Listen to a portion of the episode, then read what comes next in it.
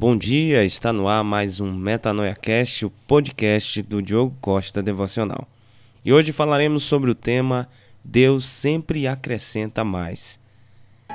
É Deus poderoso para fazer que toda a graça lhe seja acrescentada, para que em todas as coisas, em todo o tempo, tendo tudo o que é necessário, vocês transbordem em toda boa obra 2 Coríntios, capítulo 9, versículo 8.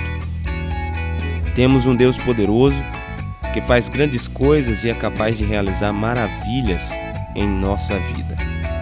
Ele é capaz de nos acrescentar ainda mais graça e abençoar acima das nossas expectativas.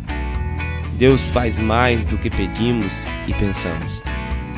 Para que o seu poder possa agir, temos que estar abertos para o mover de Deus.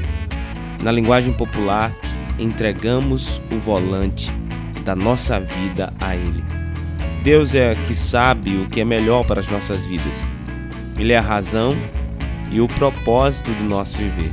Somos instrumentos dele. E não há nada melhor para um instrumento do que ser tocado por um exímio instrumentista.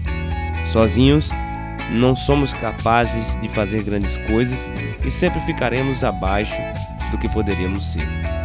Mas, ao nos colocarmos diante de Deus, abrimos a possibilidade de sermos esticados ao máximo, pois quem rege o universo é capaz de nos fazer crescer ainda mais em graça e boas obras. Permita que Deus conduza a sua vida, dê espaço nas suas decisões e as expectativas para agir de Deus. Ele é poderoso para fazer que toda graça lhe seja acrescentada. Procure meditar na palavra de Deus, alimentando-se de bons textos, para que a sua fé seja elevada a ouvir a palavra. Coloque em prática o que você meditou. O Evangelho é prático e o fruto das obras só surge quando semeamos. Permita ser ensinado por Deus com o coração quebrantado disposto a aprender. Deus nos dá desafios e bênçãos para crescermos em fé.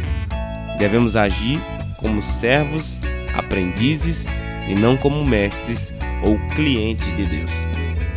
Oremos. Senhor Jesus, tu sabes o que é melhor para a minha vida. Teus planos são maiores do que os meus.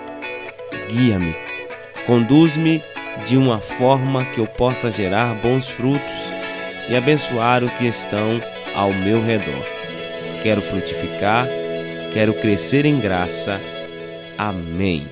Um forte abraço e até o nosso próximo devocional.